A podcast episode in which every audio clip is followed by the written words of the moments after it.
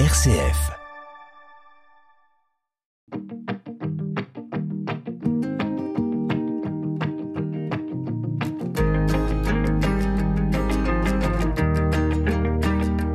Lui et Zélie.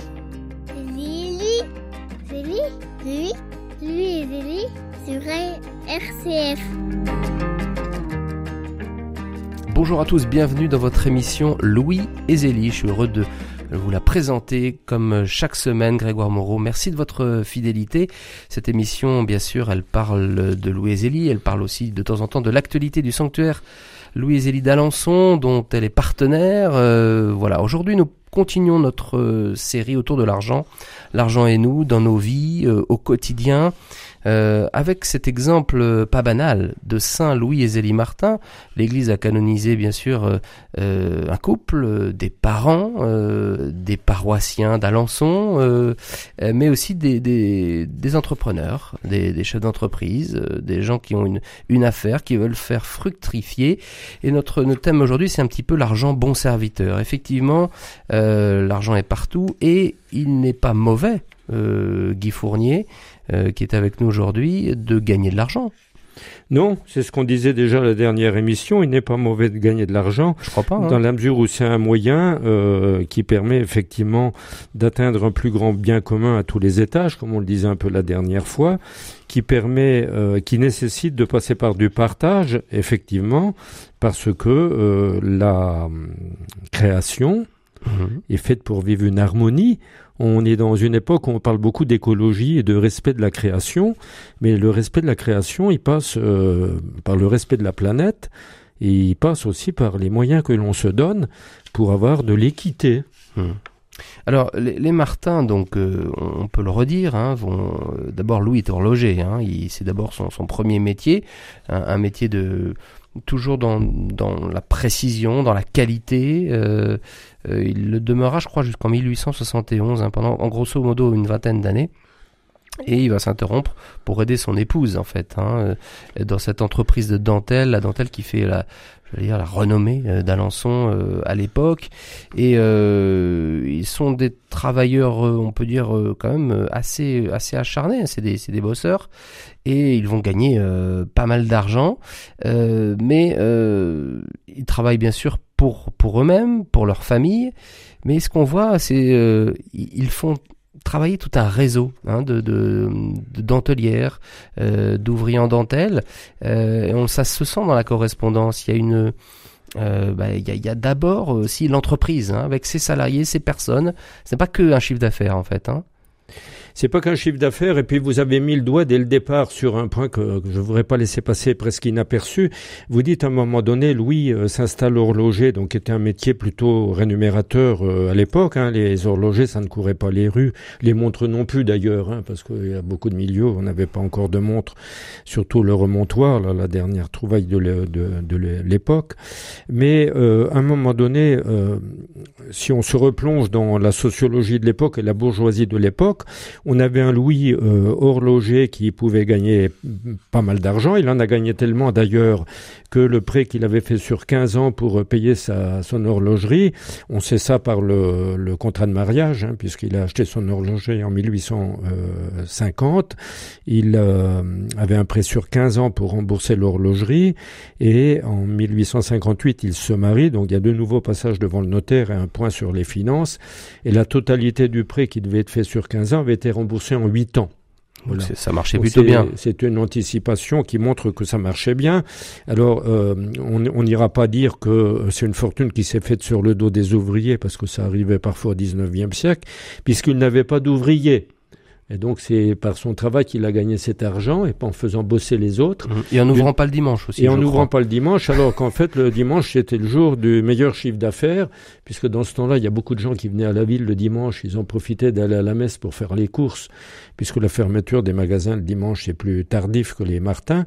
Et donc, effectivement, euh, j'allais dire, il cochait pas toutes les cases pour gagner beaucoup d'argent. Cependant, il en gagnait. Il aurait pu euh, avoir toujours cette avidité du gain, quelque part. Or, il constate en 1871 que sa femme a de plus en plus de travail. Elle n'a pas non plus une santé terrible. hein. Et globalement, il a un neveu qui est susceptible de reprendre son horlogerie. Donc, il arrête son métier. On peut se dire, bah oui, bah c'est bien, c'est normal. Euh, sauf que socialement, vous voyez, quand vous posez un geste comme ça qui est complètement à contre-courant de l'époque, un mari qui arrête son boulot, qui était rémunérateur, bon, il, avait pignon sur rue, lui, il connaissait tout euh, le, gratin de, gens qui étaient notables à Alençon. Ce monsieur arrête son travail pour aller seconder sa femme. Voilà. Mmh. Et pour faire mettre encore sur le tampon de l'entreprise de sa femme, monsieur et madame Martin fabriquant S de dentelle, alors que juridiquement les femmes n'existaient pas à l'époque. Donc s'il y avait eu chez eux un appât du gain, euh, c'est pas comme ça que ça aurait fonctionné. Et donc euh, à un moment donné, enfin, c'est quand même la cerise sur le gâteau en matière d'honnêteté en affaires. Quand Zélie euh, apprend qu'elle a un cancer, donc il devient urgent de vendre le fond de dentelle. Et donc il y a un, acheteur potentiel qui se présente, qui voit tout euh, super, enfin il a l'impression qu'il va gagner plein d'argent en acheter le fond de, de Zélie. C'est Zélie qui commence une neuvaine et qui fait réfléchir l'acheteur pour lui dire, vous savez, l'affaire n'est peut-être pas aussi florissante comme vous, croyez, vous pensez le croire au, départ. Quoi. Donc elle, elle a la pression de sa maladie pour vendre son fonds de commerce, elle est en train d'expliquer à un acheteur qui s'est pointé qu'il faut pas qu'il s'emballe, qu'il faut qu'il réfléchisse et qu'il regarde à deux fois avant d'acheter. Son honnêteté a été payante parce qu'elle a appris peu de temps après que c'est un acheteur véreux voyez Mais je veux dire, voyez, le positionnement par rapport à l'argent euh, à cette époque-là de, la part des Martins est significatif de ce que vous disiez euh, tout à l'heure au départ. On, on, a aussi ce regard sur des gens qui sont de leur milieu, qui ont fait fortune au bon moulin d'Alençon, là les grands moulins d'Alençon à côté de l'hôpital. Donc c'est des gens qui sont rentiers à la cinquantaine euh, parce que voilà, ils ont été très dynamiques. Ils se font construire une rue, une maison, pardon, rue de Saint-Blaise, et la dame est très fière de son coup. Elle est elle est riche, elle est, elle pas d'enfant pour empoisonner sa vieillesse, dit-elle, et elle va profiter de la vie à, fond. Sauf qu'ils visitent le chantier de leur maison, ils font un faux pas, ils tombent dans la cave, ils sont tués instantanément tous les deux. Donc Zélie, avec la liberté intérieure dont on parlait à la dernière émission, va dire trois fois malheur à des gens qui ont un pareil raisonnement. Donc quand Zélie dit ça, elle dit ça de qui? De gens de son milieu. Et on parlait, j'évoquais euh, leurs ouvriers, enfin leurs ouvrières, les dentelières, euh, c'est quelque chose d'important. C'est-à-dire que ce n'est pas que, euh, que, que des petites mains qui vont faire fructifier un chiffre d'affaires. Il y a des familles derrière et il, et il y a un vrai, une vraie attention, je pense, du chef d'entreprise pour, pour, pour, pour elle, en fait, pour ses ouvrières. Oui, voilà. Il y a des personnes, parfois, peut-être qu'il y en a parmi nos auditeurs, là, qui sont agacés quand on parle de l'époque des Martins, parce que tout de suite surgit le paternalisme euh, patronal. Voilà. Donc, euh, il faut un petit peu prendre du recul euh, se replonger dans les logiques d'évolution euh, de la relation patron-salarié du XIXe siècle sans avoir dans l'esprit uniquement le, livre de Marx, le Capital, etc., et la lutte des classes.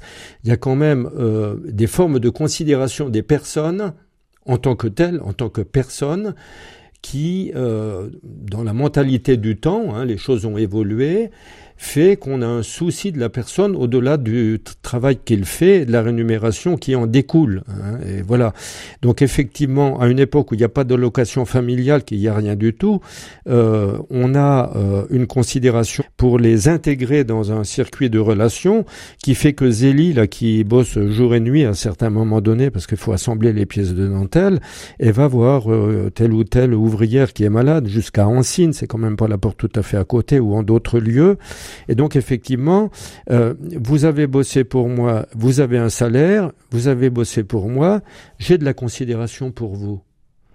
Et donc la considération, c'est une denrée qui est quelque chose participe. Alors ça remplace pas un salaire. Hein, je suis pas en train de faire la promotion d'un d'un système social qui n'existe plus aujourd'hui, mais c'est un, un c'est euh, une logique dans laquelle il y a de la considération pour les personnes. Et donc au moment où vous me posez cette question, au, risque d'être un peu long, on peut pas séparer Zélie de Louis. Donc si Zélie a de la considération pour ses dentelières, qui sont aussi des femmes qui travaillent dans l'excellence, donc la, la réputation de l'entreprise de Zélie, elle repose sur euh, la qualité des dentelières de, Zélie, qui sont des dentelières euh, sur le haut du panier, puisqu'on a des noms aujourd'hui, il y a des personnes plus qualifiées que moi qui sont venues sur cette antenne euh, en parler, on a des noms aujourd'hui de dentelières qui ont été primées à l'époque, etc. Il faut quand même mettre en parallèle le comportement de Zélie avec celui de Louis, qui va être un des cofondateurs du premier cercle catholique ouvrier d'Alençon. Hein, c'est-à-dire, il va donner des cotisations euh, avec quelques autres pour faire en sorte que s'installent peu à peu des formes de mutualisme mhm. qui fait qu'on met de l'argent de côté pour que le jour où c'est la disette, le jour où il y a un veuvage, le jour où il y a une invalidité qui tombe sur le dos d'un ouvrier, il se retrouve pas indigent, mais qu'il y ait un minimum d'argent qui lui permet de garder son minimum de dignité d'époux et de parents et de citoyens.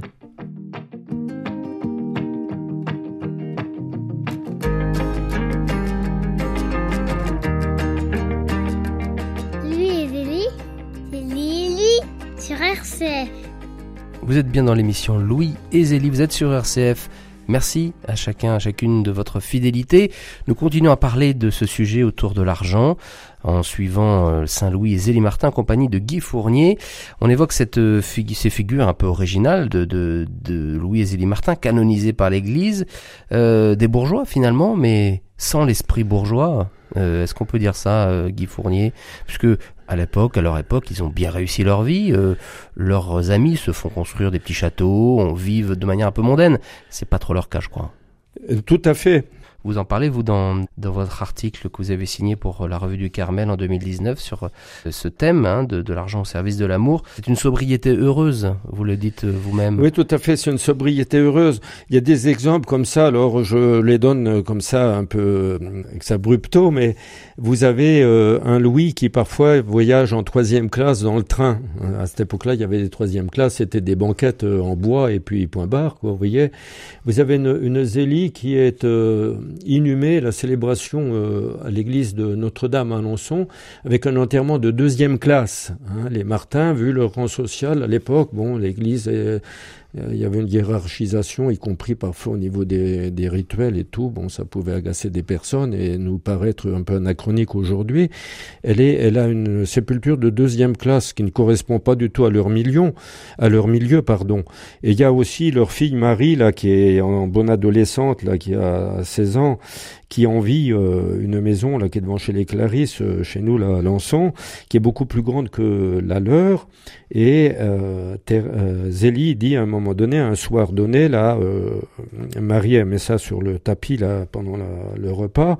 Zélie réagit en disant on aurait cru que le ciel était arrivé sur la terre à l'idée d'aller euh, dans une maison plus somptueuse qui correspondait mieux, effectivement, vous y faisiez allusion tout à l'heure, aux maisons, aux manoirs de la plupart des amis de Louis, hein, qui deviendra aussi locataire à, au Buissonnet à Lisieux. Vous voyez, c'est encore un autre élément. Tous les amis de Louis dans le groupe Vital Romé ont scellé leur réussite sociale, puisque c'était la tendance de l'époque, là, d'avoir pignon sur rue, par effectivement la construction, l'achat d'une demeure euh, qui sortait euh, de l'ordinaire. Louis va s'en aller locataire à à Lisieux. Et donc effectivement, on a ces exemples-là. Qu'est-ce que qu'est-ce que ça traduit? Alors pourquoi pourquoi ils sont-ils comme ça euh, justement un peu différents de leur de leur euh, de leur père? Euh, On sait qu'ils sont d'ailleurs aussi très généreux envers envers envers les pauvres, envers l'Église. Ils gagnent de l'argent, ils réussissent. Ils ont un rang social aussi, mais pourquoi ils n'empruntent pas finalement ces voies du monde? Eh bien parce que là où est ton cœur, là aussi sera ton trésor. Et euh, à la béatification ici à Alençon, le cardinal Sarajevo Martins, qui était préfet pour la cause des saints, dans son homélie d'ouverture, disait Elles sont proverbiales, l'ouverture et la capacité d'accueil de la famille Martin. Non seulement la maison est ouverte et accueillante pour quiconque frappe à la porte, mais le cœur de ses époux est chaleureux, large et prêt au don de soi, contrairement à l'esprit bourgeois de leur temps et de leur entourage, qui cachait derrière un certain décorum la religion de l'argent et le mépris des pauvres. Louis et Zélie, avec leurs cinq filles, passaient une bonne partie de leur temps et de leur argent et aider celui qui était dans le besoin. Je vois euh, là une réponse très lumineuse à votre question, Grégoire. alors merci euh, au cardinal Martins. Alors tout à fait. Merci en tout cas Guy Fournier d'avoir apporté votre éclairage sur ce thème de l'argent, euh, l'argent et nous, en suivant Saint Louis et Zélie Martin. merci à vous de votre fidélité, amis auditeurs, et puis on se retrouve pour une troisième émission la semaine prochaine.